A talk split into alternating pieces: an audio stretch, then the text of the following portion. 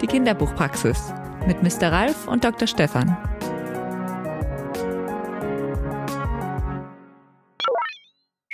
Du Stefan, ich glaube, wir müssen mal ein bisschen mehr mit der Zeit gehen. Sag mal, was also, machst du dann da die ganze Zeit? Ja, ich was fummelst du dann an? Das ist das dann? Telemedizin, das machen, machen heute alle und das müssen wir auch machen, weil das Großartige ist, dann kannst du bundesweit, weltweit Menschen in deine Praxis holen und kannst sie behandeln. Das ist eine wunderbare Idee.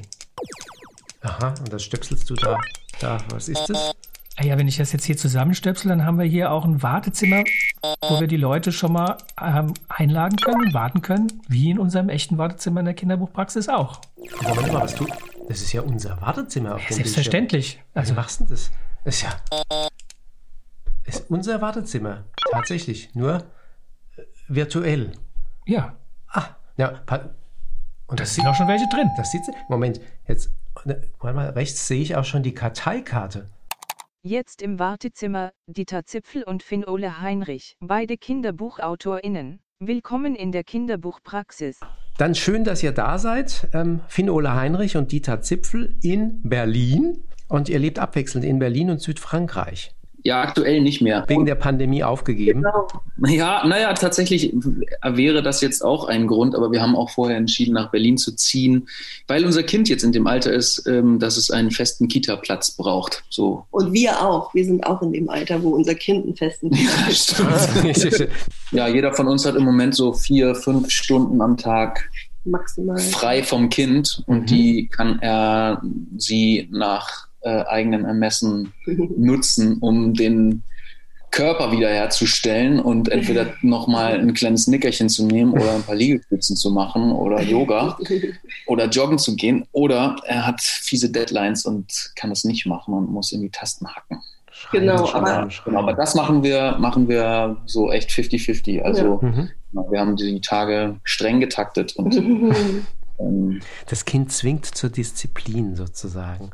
Ja. Ja, schon. Wobei ich auch glaube, der Job auch eigentlich. Also ich weiß es nicht, aber ich habe ich hab gerade letztens äh, in einem Artikel gelesen, dass, dass es äh, viele AutorInnen berichten, dass sie eben so einen ganz strengen Ablauf haben, wann sie, von wann bis wann sie eben schreiben, von wann bis wann sie äh, meinetwegen E-Mails bearbeiten oder so, weil sie sonst, und so geht es mir auch, also sonst verliert man den Faden einfach oder mhm. man, sonst zerfranst alles irgendwie ineinander und ähm, man kann es sich, glaube ich, gar nicht so richtig leisten, ja. nicht sich so nicht so streng zu sich zu sein. Das ist auch so eine Beobachtung aus meinem Studium. Ähm, ich habe ja ähm, so also sehr frei ähm, Filme machen studiert und da sind gar nicht so wenige Leute an, also, also Kommilitonen von mir, Kommilitoninnen äh, gescheitert in diesem Studium und zwar nicht, weil sie ähm, irgendwie weniger Talent oder so mitgebracht hätten, sondern einfach, weil die mit der, mit der Freiheit, die vor ihnen lag, nicht so klar kamen und sich nicht disziplinieren konnten. Also es ist so eine totale Frage von Selbstorganisation, mhm. freier Künstler zu sein, habe ich so das Gefühl. Also mhm. wenn man das, wenn man damit einigermaßen gut kann und sich hinsetzen kann und streng mit sich sein kann, im Zweifelsfalle so, dann hat man auf jeden Fall ein wichtiges äh, Ding in seinem Leben geregelt. Na, wir hatten ja mit, mit äh, Cornelia Funke gesprochen und da war ja auch ganz klar, all das, was sie an an Papierkram, an Gesprächen, an Presseterminen macht. Das ist festgelegt am Tag auf den Morgen, weil danach ist kreative Zeit. Da soll entsprechend nicht dauernd einer durchklingeln oder nicht dauernd irgendjemand stören, damit man das auch effizient und konzentriert machen kann. Ja. Und das ist ja, glaube ich, eine sinnvolle Einteilung. Die muss jetzt nicht so aussehen, aber zu sagen, nee, äh, in meinem, meinem Tagesablauf gibt es den, den Zeitraum für solche Sachen wie dieses hier, sich mit Leuten unterhalten. Wir konnten euch bewundern als Familie beim Deutschen Literaturpreis, bei der Preisverleihung. Mhm. Ähm, ja, wo, wo das war ja nun alles äh, ganz anders als sonst, äh, pandemiebedingt, ähm, wo äh, man nach Hause dann geschaltet wurde und dann auch zu euch, weil ähm, Dieter äh, den Preis, äh, Deutschen Jugendliteraturpreis bekommen hat für Wie der Wahnsinn die Welt erklärt. Und ähm, ja, da wart ihr alle zusammen zu sehen. Mhm. Ähm, das ist ja auch ein Statement irgendwo. Ja, es ist auch einfach eine Notwendigkeit gewesen. okay. Also, ich meine, ich kann nicht aus dem Zimmer gehen, wenn meine Frau für den wichtigsten deutschen Jugendpreis nominiert ist und der Kleine kann noch nicht irgendwie in einem anderen Zimmer Ja, ich, ich, ähm, ich, ich finde das interessant, dass du sagst, es ist ein Statement. Das war auf jeden Fall nicht so gemeint. Andererseits passt es zu unserem Leben oder, oder ist es auch nicht irgendwie falsch, das als Statement Nee, nee, es war sehr sympathisch. Ja, das, genau. so war es also jetzt von uns auch gemeint. Ja. Also es war, manche waren, hat man gemerkt, da, die waren noch ein bisschen, fremdelten mit Technik und mit Kamera und mit, mit Laptop irgendwo und das war bei dem einen oder anderen sehr steif und bei euch war das sehr, sehr lebendig und das hat dem Ganzen ja natürlich ja, so sehr gut getan. Von wie Haustür auf, kommt rein. Ja. So. ja. ja, stimmt. Ja, das war, es ist, äh, haben wir, habe ich jetzt irgendwie ein paar Mal gehört, das finde ich total schön. Ich freue mich da total drüber, dass, dass das Leute wirklich gesehen haben und sich darüber gefreut haben. Das ist ja das, ähm, weswegen es auch kein Statement oder nicht als Statement gemeint war, glaube ich, dass obwohl wir, obwohl wir irgendwie natürlich äh, wissen, dass das, ähm, dass das ausgestrahlt wird und so weiter, sind wir uns ja nicht oder war ich mir nicht bewusst in dem Moment, dass da Menschen tatsächlich irgendwie auch zu Hause sitzen und das tatsächlich sehen, uns sehen irgendwie. Also dieses Bewusstsein war irgendwie gar nicht da in dem Moment. Und ich freue mich eher, wenn ich jetzt immer wieder von Leuten höre, wir haben euch gesehen und das war cool. Und wir haben uns so mit euch gefreut. Und war so. spontan und war gut so. ganz, ja, genau. ganz einfach. Ja, da ich ja die Zahlen kenne, das waren sogar ganz schön viele Menschen, die das gesehen haben. Ja. Das muss man äh, fröhlicherweise. Wie viel? Also live haben das bestimmt 2.000, 3.000 Menschen zu dem Moment auch gesehen. Das war, war für uns schon auch ein, ein, großer Erfolg, dass das wahrgenommen wurde und dass die Leute sich wirklich auch zu der Uhrzeit für diese Veranstaltung eingewählt haben und sich das live dann auf Handy, Rechner, wo auch immer angeguckt haben. Ja, und im Nachhinein wurde das auch noch fleißig angeklickt, weil der Gesamtfilm mit allen Preisverleihungen ja auch noch im Netz steht. Also das, ähm, wir sind sehr zufrieden damit und von daher haben das alle auch live durchaus gut mitbekommen. Aber jetzt habt ihr ja quasi dann ein, zwei Familien-Momos ein Momo ja. hat Finn Ole ja schon für Frag den, der Zwerg bekommen. Das ist schon ein paar Jahre her. Oh. Aber jetzt gibt es noch eine zweite Momo auch im, im Haushalt. Ja. Ist das dann so eine, ist das ein besonderes Gefühl, wenn man sagt, guck mal, wir sind jetzt ein Autorenpaar und äh, wir haben beide jetzt ähm, die gezeigt, Oscars die Oscars des Kinder- und Jugendbuchpreises in Deutschland bekommen. Ist das völlig unglaublich ist das für mich. Also ich finde es, es fällt mir immer mal wieder so richtig ein irgendwie. Und ich finde es großartig. Ich genieße das und finde es, also, ich hätte es niemals für möglich gehalten. Ich finde es einfach richtig toll, ja.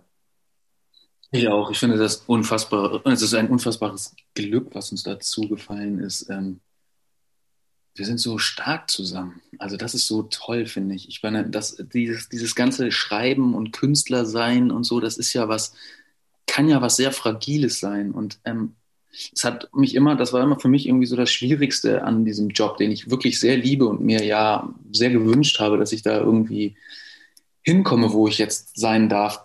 Ähm, ähm, und das Schwierigste für mich war, dass man damit so oft so allein ist. Und jetzt ein so festes, cooles Team zu sein und sich so gegenseitig in den Denkprozessen ähm, unterstützen zu können. Also weil man als Autor ja noch anders als als Filmemacher für viel längere Zeiten so alleine in seinem Kopf ist. So manchmal, weiß ich nicht, ein halbes Jahr lang irgendeine Geschichte mit sich rumträgt und im Prinzip keinem davon erzählen kann. Das ist jetzt einfach weg. Wir gehen, also aktuell jetzt gerade nicht so viel, aber ähm, normalerweise ist ein großer Teil unserer Zusammenarbeit eben auch einfach zusammen spazieren zu gehen oder uns zu unterhalten darüber, was gerade äh, in uns vorgeht an Geschichten oder welche Geschichten wir sogar gemeinsam zusammen entwerfen und so das ist, das ist Wahnsinn, das zu können. Ich hatte, ich hatte persönlich ja schon, ähm, schon lange Jahre einen ganz, ganz engen Mitarbeiter sozusagen, also einen alten Freund, der mein Lektor ist, Jan Oberländer, mit dem das auch toll ist, was ich, also wo ich, wo ich wirklich nur ähm, dankbar war schon immer, dass ich den schon so lange habe. Den habe ich mit 20 oder so kennengelernt. Und seitdem begleitet der mein Schreiben ganz intensiv. Aber der schreibt halt nicht selber, sondern der, ähm, der kritisiert sozusagen nur, ähm, was echt auch schon ein Riesending ist. Ich weiß, ich kenne nicht so viele andere Autoren, die so ein enges Verhältnis haben zu jemandem, so, so ein vertrauensvolles ähm, Kritikerverhältnis oder so. Ähm, und der ist jetzt auch für Dieter auch ein ganz wichtiger, enger äh, Lektor. Ähm, aber unsere Beziehung ist, setzt da halt noch einen drauf, weil wir halt miteinander schreiben. Also wir schreiben ja wirklich so, dass wir zusammen eine Geschichte entwerfen und dann teilen wir die 50-50 auf und jeder schreibt, wir schreiben sozusagen gleichzeitig an dem gleichen Text. Das ist, das ist, glaube ich, echt selten und ein großes Glück, dass das so funktionieren kann. Da wäre gleich zu fragen, ihr habt ja jetzt neu, äh, ist erschienen von euch Schlafen wie die Rüben, mhm. ähm, was Tine Schulz illustriert hat. Ähm, und da, äh, wie seid ihr da vorgegangen? Also ähm, wir haben da einen, einen, Text, einen Text auch in Reimform. Ähm, da sind, man merkt, dass da wahnsinnig viele Ideen dabei sind. Ähm, und äh, wie habt ihr das gemischt? Das muss ja auch irgendwie ein bisschen sortiert, es muss äh, geordnet werden, bis es dann am Ende sozusagen, bis das Chaos sich wieder in der Ordnung fügt. Ähm, habt ihr die Ideen purzeln lassen? Habt ihr äh, Brainstormings ohne Ende gemacht? Habt ihr äh, Plakatwände, wo alles drauf gepinnt wird und wieder verrückt wird. Wie, wie, wie habt ihr gearbeitet? Oder vormittags schreibt der eine in seinen vier Stunden und gibt dann das Manuskript mitten im Satz an den nächsten weiter. So der, den nächsten, ja. Ja, so, ja. Die stille Post so ein bisschen. Nein, also ja, genau. viele Ideen wären da, wären da denkbar. Genau, genau. Also es ist gar nicht, äh, also es gibt keine Methode, mhm. außer dass jeder von uns seine Ideen mit auf den Haufen wirft und sich sozusagen die Struktur, also das ist ja natürlich bei dem Text ein bisschen speziell, ähm, das war sozusagen das, was äh, am Anfang kam, genau der Rahmen. Erstmal war eben die Idee oder eine, eine Geschichte zu schreiben, ähm, in der alles, also wo man sozusagen als Leser in weiß, okay, da, da stimmt was nicht. Also man, man erkennt es, aber man weiß, da ist was durcheinander. So, das kann, das ist jetzt erstmal das ganz Grobe, was wir dachten, äh, da haben wir irgendwie Lust drauf, sowas zu schreiben. Und dann mussten wir halt suchen nach etwas, wo man eben als Leserin sofort weiß, da stimmt was nicht. Und haben gedacht, okay, das können Rituale sein, die in einer Familie herrschen. Sowas wie, wie wird Geburtstag gefeiert oder eben, wie wird ins Bett gebracht. So das war das Erste. Dann kamen die Figuren, die Familie und dann eben das Spezielle, wie funktioniert denn ins Bett bringen bei denen? Und, und dann noch die Idee dazu, dass es sich reimt, dass der Reim irgendwie, also da musste man natürlich sozusagen von hinten äh, gucken. Genau, wir haben erstmal diesen schönen Klass, also den, den wirklich den funktionierenden Reim, Reim ja. vom Ende geschrieben und ihn danach verschüttelt. Genau. Das ist ein schönes Wort, genau, verschüttelt, ja. Und ja, ich glaube, wenn ich mich so richtig erinnere, war das tatsächlich so einfach, dass wir so, ich glaube, dass wir wirklich erstmal so gleichzeitig geschrieben haben an dem Endreim, so wirklich, also nebeneinander am Schreibtisch sozusagen. Und dann die, die beiden Texte, die dann entstanden sind, so die besten Teile zusammengebastelt haben irgendwie. Und dann immer so hin und her und überarbeitet haben. Mhm.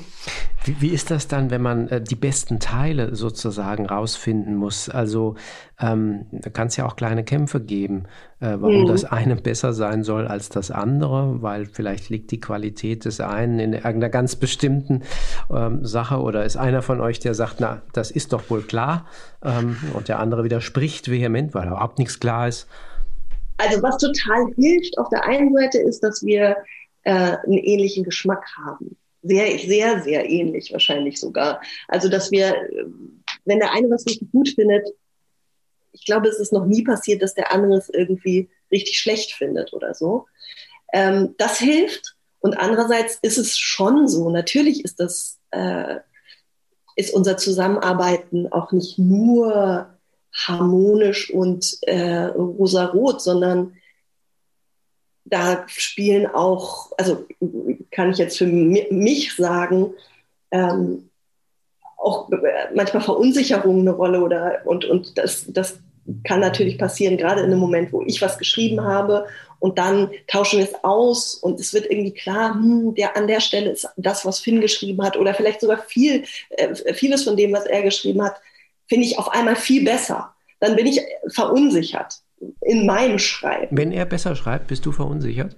Ja, das kann ah, passieren. Okay. Mhm. Einfach weil, ähm, also ich, ich war sowieso bis vor ähm, gar nicht so langer Zeit einfach relativ schnell zu verunsichern, weil ich ja auch noch nicht lange in diesem Beruf arbeite. Ne? Ich bin jetzt irgendwie an der Stelle angekommen, wo mhm. ich nie äh, gedacht hätte, dass ich da überhaupt hinkommen kann in diesem Beruf und auch habe sogar auch eine Sicherheit erlangt, die von der ich irgendwie lange geträumt habe sozusagen. Mhm. Aber ja, also es kann natürlich schon, ähm, es, es kommt dann nicht so bisher jedenfalls nicht zu einem Streit, wer jetzt das Bessere geschrieben hat, sondern eher zu, für mich zu, kam, kam es manchmal zu Momenten, wo ich gedacht habe, ah Mist, ah, äh, ich sollte ihn das alleine machen lassen, der kann das viel besser als ich. So. Da, das ist dann sozusagen die Herausforderung, glaube ich, für Finn, ähm, mich dann auch immer mal wieder da rauszuholen. Aber das ist, glaube ich, die einzige wirklich, also ich, hab, ich war nämlich gerade also, äh, irritiert, dass du sagst, es ist nicht alles rosarot. Ich empfinde das ja schon alles als ziemlich rosarot bei uns.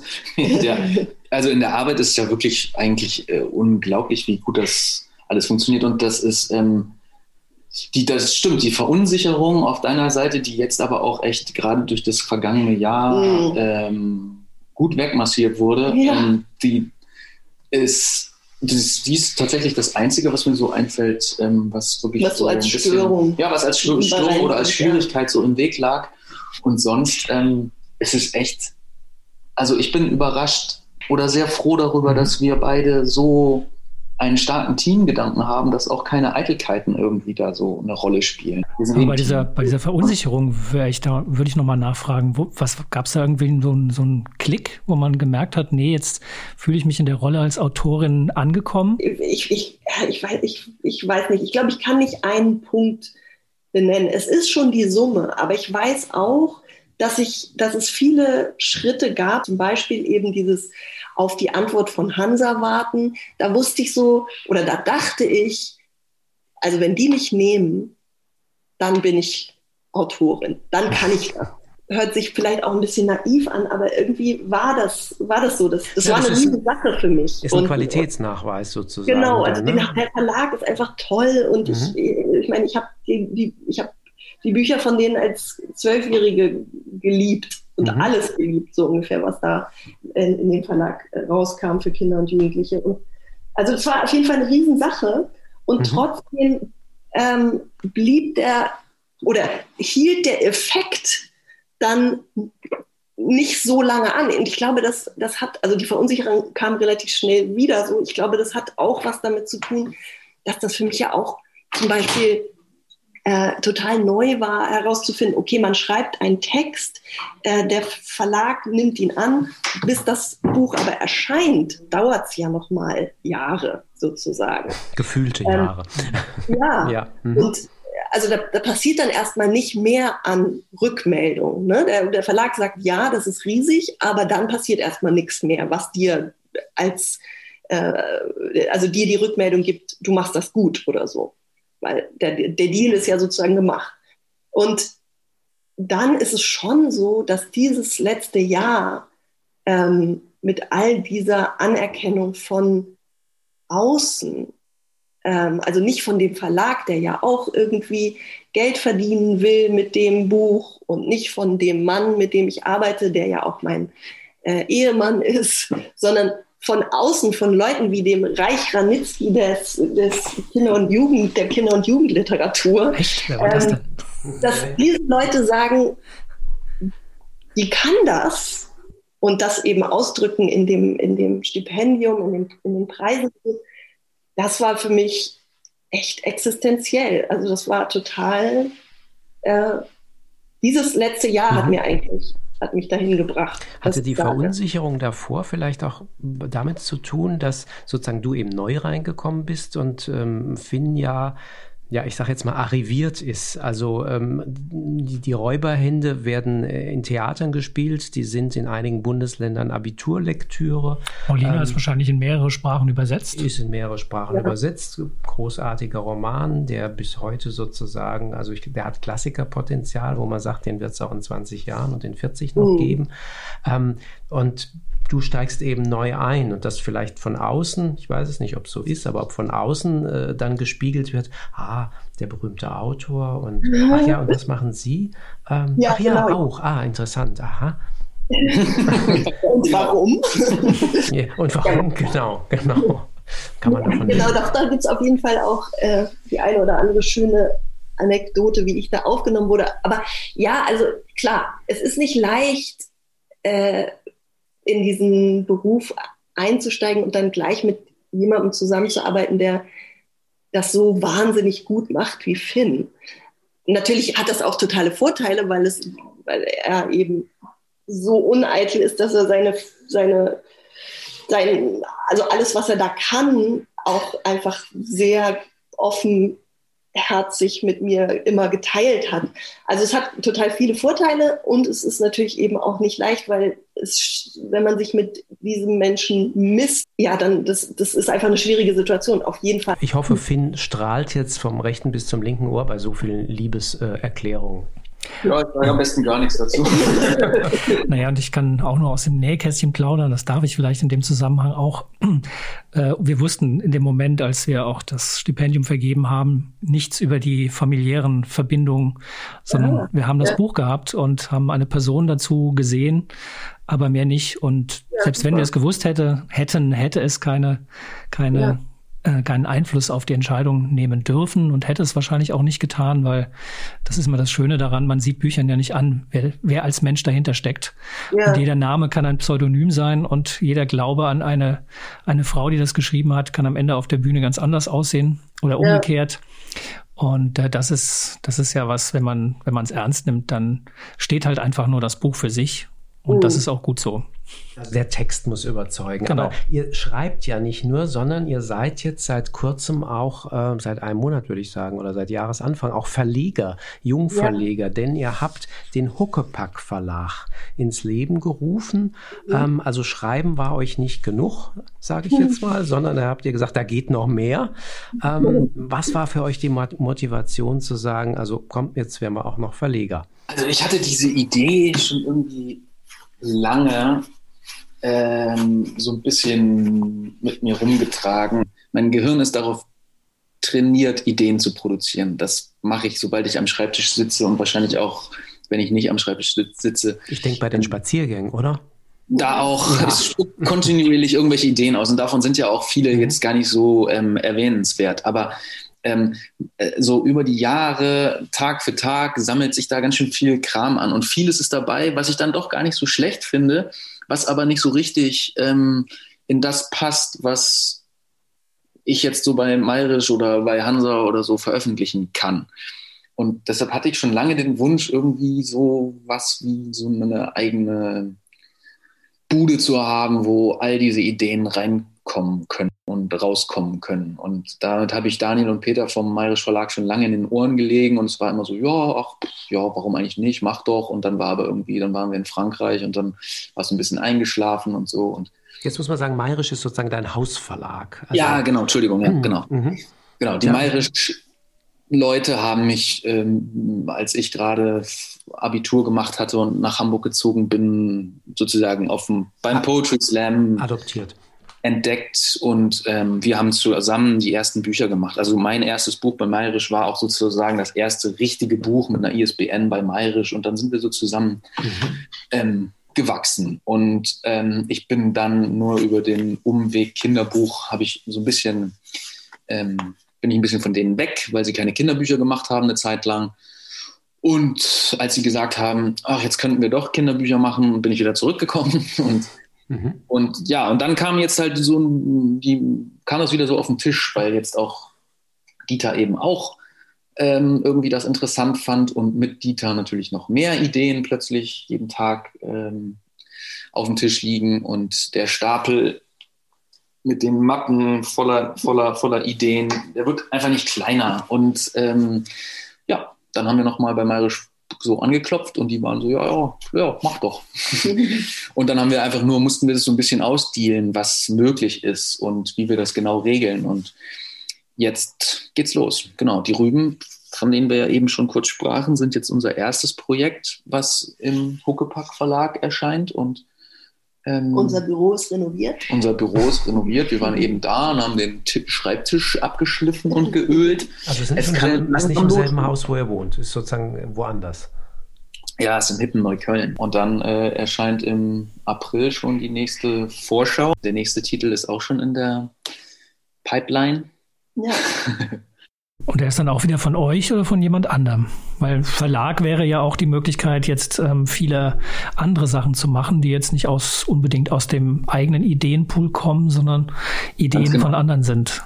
Das ist, ja. das ist genau der Grund, warum wir, also äh, wa warum es mir auch so wichtig war, diesen, diesen Weg äh, einzuschlagen und es zumindest auszuprobieren, weil da eben auch manchmal Geschichten auf dem oder äh, Ideen auf dem Schreibtisch liegen, die dann plötzlich mit mir oder uns gar nicht so viel zu tun haben, außer dass wir sie hatten ähm, und die aber von anderen Leuten ausgeführt werden müssten. Also in dem nächsten Falle zum Beispiel ist das eine Illustratorin und ein, ja, sagen wir mal, Autor, äh, die wir einfach nur toll finden und bewundern und äh, die wir einfach nur zusammenbringen mhm. und sagen, hier, also wir würden uns das so vorstellen, wenn ihr zusammenarbeitet und das könnte eine tolle Sache werden. Und dann haben die zum Glück gesagt, juhu, da sind wir dabei und das ist dann das nächste Projekt. Was hätten wir gemacht, wenn wir keinen Verlag hätten? Dann hätten wir es höchstens einem anderen Verlag sagen können und da weiß man immer nicht, ob die die Idee mittragen, ob sie den Mut haben, das zu machen. Darf man die Namen schon verraten oder ist das noch geheim? Also dann erzähle ich jetzt eine, eine, kleine Anekdote dazu. Ich hatte vor schon langer Zeit eine, eine Lesung in, äh, in Toulouse an der deutschen Schule. Da war ich eingeladen von der Bibliothekarin und die hat sich danach auch noch ähm, um mich sozusagen so ein bisschen gekümmert und wir sind zusammen essen gegangen mit ihren beiden Kindern. Und der kleine ähm, Junge, Laszlo hieß der, glaube ich, hat ähm, mich die ganze Zeit gelöchert. Also ein totaler Bücherwurm. Man hat mir die ganze Zeit Fragen gestellt und hat, dann, hat mich dann gefragt, ob ich Opern liebe, nee, Musicals liebe. Mhm. Ich war so, oh, hm, geht, geht so. also, oh, also lieben jetzt. Ich liebe Musicals. Und dann hat mir die Sörker, seine Mutter, dann so zugeflüstert, also er meint mit, mit, mit Musicals eigentlich alles, was mit Musik zu tun hat. Und dann hat er hinten angefangen, so Lieder vorzusingen, die er besonders gut findet. Und eins war Der Habicht und der Hahn von Captain Peng, mhm. also Robert Quistek. Ähm, und, ähm, und diese Performance von diesem ähm, achtjährigen Jungen, die hat so, ich hatte sofort die Idee, wow, der hat das so im Kopf als Film.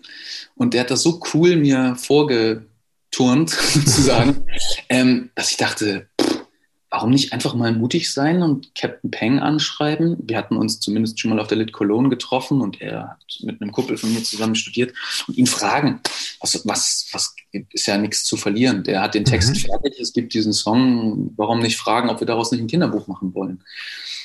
Und ja, genau, das habe ich gemacht und dann hat er gesagt, cool, und dann haben wir ihn besucht und dann haben wir jetzt endlich auch noch die großartige Melanie Garanin überzeugt, ah, okay. ähm, mhm. dazu ähm, die Illustrationen ja. zu machen. Und ähm, nicht schlecht. Die ist mhm. gerade, die ist gerade unglaublich gefragt und tierisch im Stress und so und hat konnte trotzdem nicht widerstehen diesem Song und ähm, auch, also so, sie findet auch alles, was Captain Peng so macht, super gut. Sie kommt selber so ein bisschen aus, also sie kommt ja aus der Animationsfilm-Ecke. Sie hat selber mhm. ähm, eine, eine große Affinität zu Musikvideos und zu Hühnern. Kanntet ihr sie vorher schon oder habt ihr erst, wie seid ihr auf sie gekommen? So.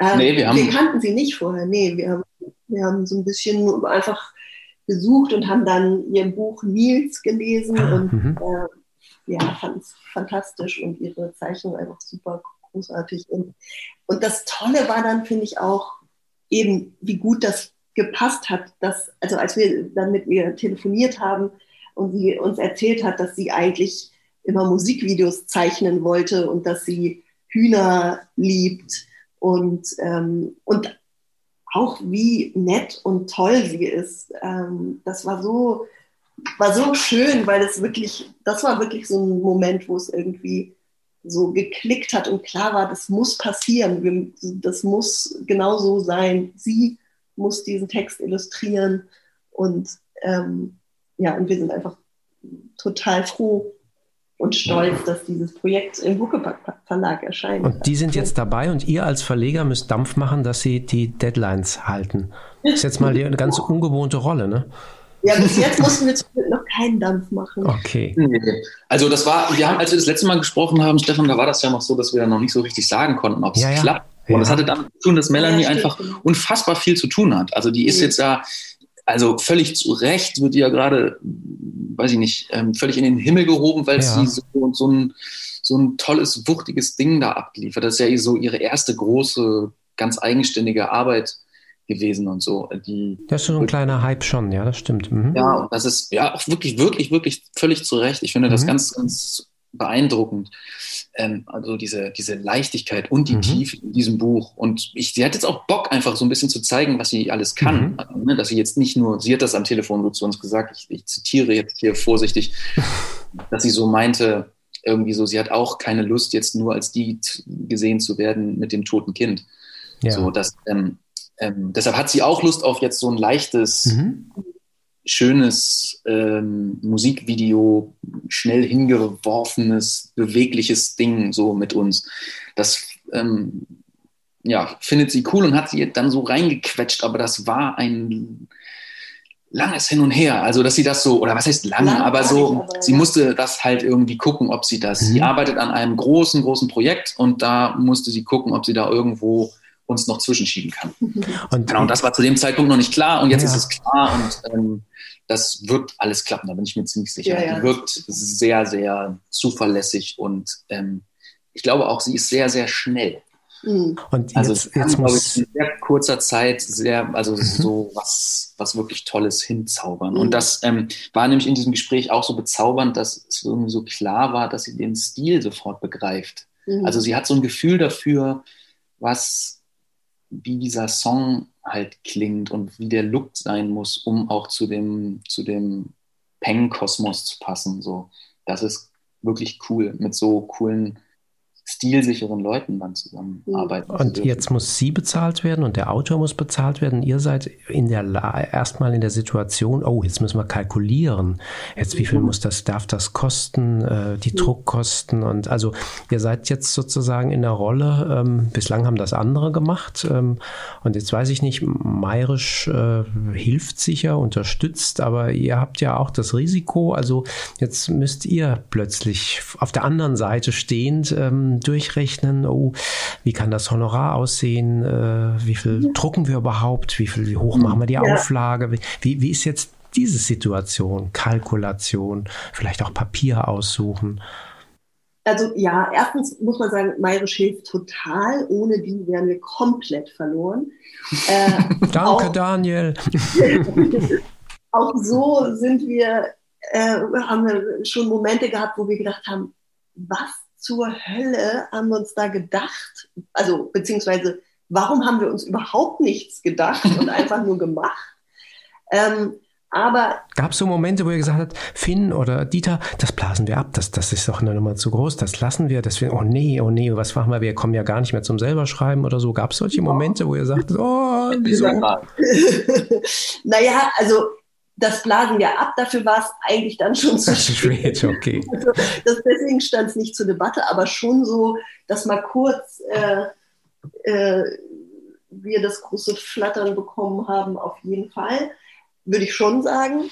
Ähm, aber gleichzeitig finde ich es auch total cool, dass wir zum Beispiel auch die Möglichkeit haben, ähm, ein Verlag zu sein, der nach unseren Vorstellungen arbeitet. Also wie viel Honorar gibt es, wie, wie ist die Wertschätzung für welche Arbeit oder so. Ich meine, bei Mayrisch ist das ja, also auch da sind die ja vorbildlich für uns. Mhm. Ähm, aber ich habe schon ja jetzt verschiedene Verlage kennengelernt und, ähm, und verschiedene ja, Umgangsweisen mit Illustratorin, mit mir als Autorin und so weiter. Ähm, und ich habe schon den Anspruch, auch wenn wir es vielleicht nicht von Anfang an schaffen, aber ich habe schon den Anspruch, einfach ein, eine gute, faire Verlegerin zu sein und finde das auch cool, dass ich das sein darf, also dass ich diese Rolle auch ähm, spielen darf und erlernen darf und so. Und insofern auf diesem Markt auch ähm, äh, ja, eine Rolle spielen darf. So. Heißt das dann jetzt äh, umge ja, für die Zukunft, dass ihr hm, auch eure eigenen Sachen ausschließlich im Huckepack Verlag veröffentlichen werdet? Ähm, nee, das, also zumindest bei mir ist es schon klar, dass mein nächster Roman bei, oder kann man das Roman nennen? Ich weiß es nicht. Ähm, bei Hansa erscheint. Und das finde ich auch total super. Aber klar, diese, dieses, diese Diskussion darüber oder das Nachdenken darüber ähm, hatten wir natürlich auch. Äh, wie, also, wie muss es sein oder wie soll es sein? Wie wollen wir es haben? Und jetzt finde ich es sehr, sehr schön, ähm, dass ich sozusagen diese Zusammenarbeit, die ich mit Hansa ja schon aufgebaut habe, oder dieses, ja, dieses diese Basis, die ich mit Hansa aufgebaut habe, dass ich auf der auch weiter arbeiten kann. Und ich finde es auch ähm, hilfreich, glaube ich, an manchen Stellen, dass nicht alle Rollen auf uns lasten. Also Verleger, Lektorin, Autorin und so weiter, sondern dass da auch nochmal ein Blick von außen äh, in meinem, in jetzt meiner nächsten Arbeit kommt und ähm, natürlich auch das ganze vor allem das Lektorat stelle ich mir schwer vor. Also wenn Sie gegenseitig die Texte zu lektorieren, gerade wo ihr so nah schon bei der Entstehung ähm, zusammen seid, ja. ähm, da ist vielleicht ja manchmal der, der distanzierte Blick ähm, von außen äh, auch nicht, nicht ja. schlecht oder hilfreich. Wir sind ja die Erstlektoren. Also ich meine, wir haben ja in, im Mayrisch-Kontext äh, fantastische mhm. Lektoren. Wie gesagt, Jan Oberländer, aber auch Daniel und Peter mhm. lektorieren unsere Texte ja. Mhm. Also und das ist, sind die besten Lektorate, die ich mhm. kenne. Ja, auch in verschiedenen ähm, Häusern schon mit Lektoren zusammengearbeitet ja. und auch im, weiß ich nicht, im Filmbereich und so. Und das sind, das sind schon die besten Leute, mit denen ich zusammengearbeitet habe. Also da an der Stelle würde es mich jetzt nicht, wenn, wenn unser Lektorat nur daraus bestehen würde, dass Dieter meine Texte liest und ich ihre, dann ja. gebe ich euch recht, das wäre vielleicht ein bisschen eng. Das kommt am günstigsten. ja. Wir müssen den Preis drücken. Nee, okay, klar. Und bei Schlafen wie die Rüben war auch Jan Oberländer derjenige, der ja. dann ähm, also lektoriert hat, erst Lektorat gemacht hat. Genau. Ah, okay. Und äh, da hatten wir noch einen Eck, um das auch nicht unerwähnt zu lassen, also weil das ja unsere erste gereimte Arbeit war, äh, mhm. die wir wirklich jetzt so veröffentlichen, haben wir auch noch Alexander Gums gefragt, der ja ein äh, mhm hochbepreister super Lyriker ist und ein netter Mensch ist. Und der hat gesagt, ja, komm, schick rüber, ich gucke nochmal drüber. Und hat dann am Ende gesagt, ja, das passt schon. Das Gutachter, okay. Ja. Es war Daniel und Peter tatsächlich wichtig, dass die haben so gesagt, so, oh ja, ey, von Reim und äh, Versmaß und so verstehen wir am Ende nicht so viel. Da sind sie ja auch echt immer cool, dass sie so sagen, wo ihre Grenzen liegen. Also das war wie damals, als sie gesagt haben, ja klar, wo können wir Ferkels Werk veröffentlichen, aber es ist nicht der beste Ort der Welt dafür, weil wir mhm. wissen, das ist einfach ein anderes ähm, Business nochmal und wir sind da nicht zu Hause, da können wir dich nicht optimal unterstützen. Also am Ende machen wir es, aber such dir jemand Besseren, wenn du jemanden findest, mach das. So, und so waren sie da auch so, ja, ich, also klingt cool, aber frag doch lieber nochmal Alexander Gums, der hat mehr Ahnung von der Sache. Jetzt seid ihr Verleger, ihr seid Autoren, äh, da schon sozusagen immer ein Paarkonstellation, äh, Ehepaar auch und ihr seid auch noch Eltern.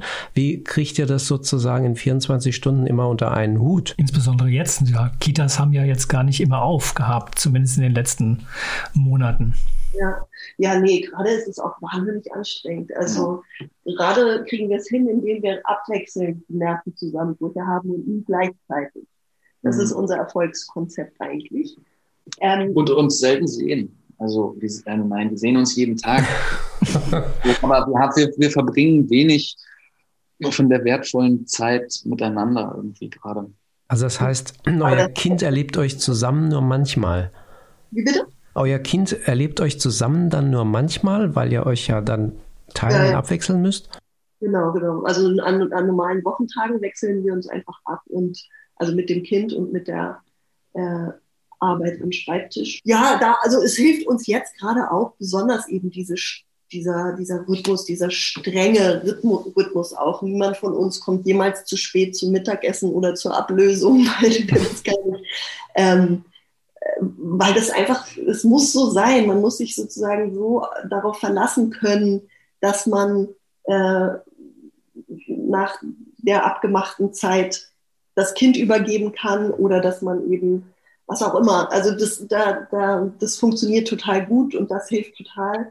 Aber klar, ey, also ist, glaube ich, die schwierigste mhm. Zeit gerade. Ja, wir gehen um auf das Zahnfleisch. Also ich kann es zumindest für mich sagen. Ja. Das ist echt gerade, ich habe hier, ähm, keine Ahnung, jede Woche so einen Tag oder so, wo ich denke, ich will das nicht mehr. Das ist total doof gerade alles. Mhm. Und das ist äh, eigentlich jetzt, ja, also wir sehnen an die Kita-Öffnung mehr als alles herbei. Ja. Genau. Das ist schon das echt eine harte Belastung. Das ist sozusagen das, also so, so schwierig das alles gerade ist, ist es doch relativ einfach zu lösen. Nämlich sobald es eine gewisse Entlastung gibt an dieser Front, äh, also das Kind wird betreut ein paar Stunden am Tag, löst sich alle Schwierigkeit in ja. Wohlgefallen auf und all diese anderen Rollen, von denen ihr gerade sprach, äh, sind easy äh, miteinander Raum, ne? Mhm. zu, zu äh, bespielen und, und äh, das ist überhaupt gar kein Problem. Es ist wirklich eher, also es ist wirklich diese aktuelle Situation genau. so schwierig. Dann, dann kommen auch noch die fiesen Deadlines dazu, von denen Finn vorhin ja. gesprochen habt. Habt ihr momentan welche, wo ihr an aktuellen Projekten, wo die drohen und ihr sagt, oh, jetzt, äh, die müssen wir einhalten?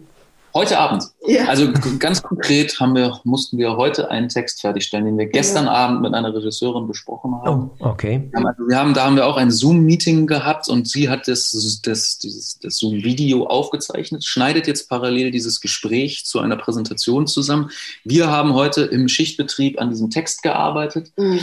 Und äh, ja, vor zwei Stunden oder so hat Dieter ihn abgeschickt mhm. und äh, Deadline ist perfekt eingehalten. Ihr seid genau. Profis. ja, und nächste Woche geht es weiter. Also genau. genau, Dieter hat dann einen Text für die äh, Zeit abzugeben. Ähm, ich muss ein, ein, ein, sozusagen ein Bewerbungsvideo, ein, bin nominiert für was, worüber ich jetzt, glaube ich, auch nicht reden darf und muss dafür ein Bewerbungsvideo. Das habe ich aber auch schon fertig. Das müsste eigentlich erst in anderthalb Wochen fertig sein. Also fleißig, läuft, fleißig. Läuft, läuft. Ja. Ja, das ist tatsächlich erstaunlich produktiv trotzdem, finde also ich. Also du vor allen Dingen. Dieter hat, das, muss, das wollte ich vorher noch sagen, als ihr ähm, ähm, darüber geredet habt, wie, wie, wie so diese Verunsicherung äh, aus dem, aus dem äh, wie, wie, Dieter die so ein bisschen aus dem Leib geschüttelt hat oder mhm. so.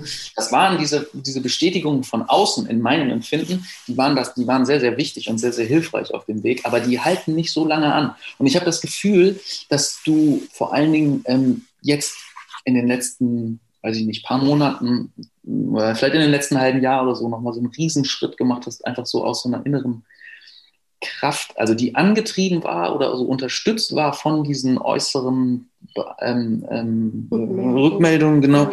Ähm, und aus dem, ja, und dann hast du diesen Schritt gemacht und hast einfach eine Sache nach der anderen rausgekloppt und hast immer sozusagen in einer unfassbaren Effekt Effizienz da ein Ding nach dem anderen rausgefeuert. Und das gibt dann letztendlich als Autor Kraft, ne? wenn man es wirklich so, so, man schreibt was und dann ist irgendwie so, ist ja voll gut. Jetzt habt ihr ja den Vorteil, also ein bisschen zynisch gemeint, dass jetzt nicht auch noch Termine wie Lesungen oder ähm, Termine an Theatern oder sowas dann auch diesen, diesen Arbeitsalltag als Autor, als Autorin zerschneiden. Ja, das, das, naja, das ist leider äh, ein Trugschluss, weil es, das, das, die, die, die Lesung und so weiter finden nicht statt, aber was stattfindet, ist immer wieder die gleiche Lesung zu planen.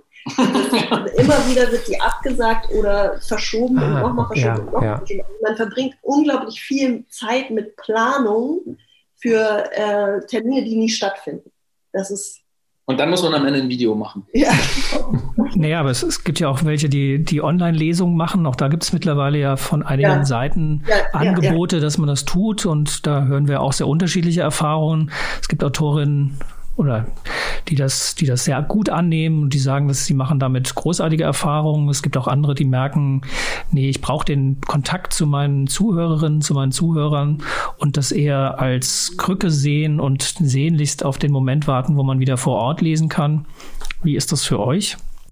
Ich würde sagen, äh, es ist eine Mischung. Es ist so, man lernt was nochmal Neues irgendwie, oder zumindest ist für mich so, ohne dass ich jetzt schon irgendwie so eine Souveränität in Live-Lesungen erworben hätte, ist es jetzt nochmal eine andere Art von Lesung, die ich, wo ich jetzt äh, fast ähnlich viele gemacht habe wie live und wo ich aber auch merke, mit jedem Mal lerne ich etwas dazu und lerne ich sozusagen das Material, was da ist oder das ähm, mir fehlt das Wort, ich weiß gerade das Wort nicht, aber das, was, was da ist, eben äh, zu nutzen auch äh, in seiner Besonderheit sozusagen. Also man kann andere Dinge digital machen, als man sie live machen kann. Mhm. Und ähm, diese Möglichkeiten lerne ich immer mehr kennen und eben auch so ein bisschen nutzen. Und also ich hatte schon total tolle digitale Lesungen und eben aber auch genauso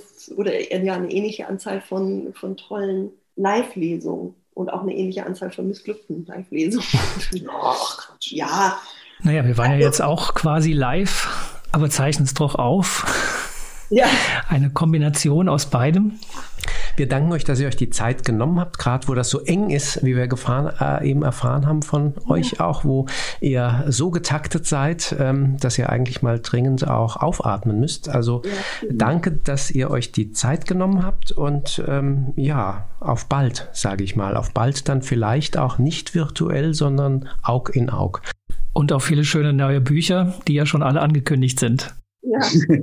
also, lasst es euch gut gehen. Bis dann. Tschüss. Tschüss. Und jetzt geht die Wartezimmertür auf dem Bildschirm einfach wieder zu. Es ist faszinierend mit der Technik, also wie du das hingekriegt hast. Also es hat super funktioniert, muss man schon sagen. Aber die Menschen so richtig vor Ort live zu sehen, das hat doch auch so seine Qualität. Ja, das wäre schon schöner, da hast du recht. Aber damit ihr nicht verpasst, was wir das nächste Mal haben, welchen Gast wir das nächste Mal begrüßen dürfen, einfach die Kinderbuchpraxis auf allen Podcast-Plattformen abonnieren und uns Kommentare, Fragen, Anregungen schicken an kinderbuchpraxis.mvb-online.de.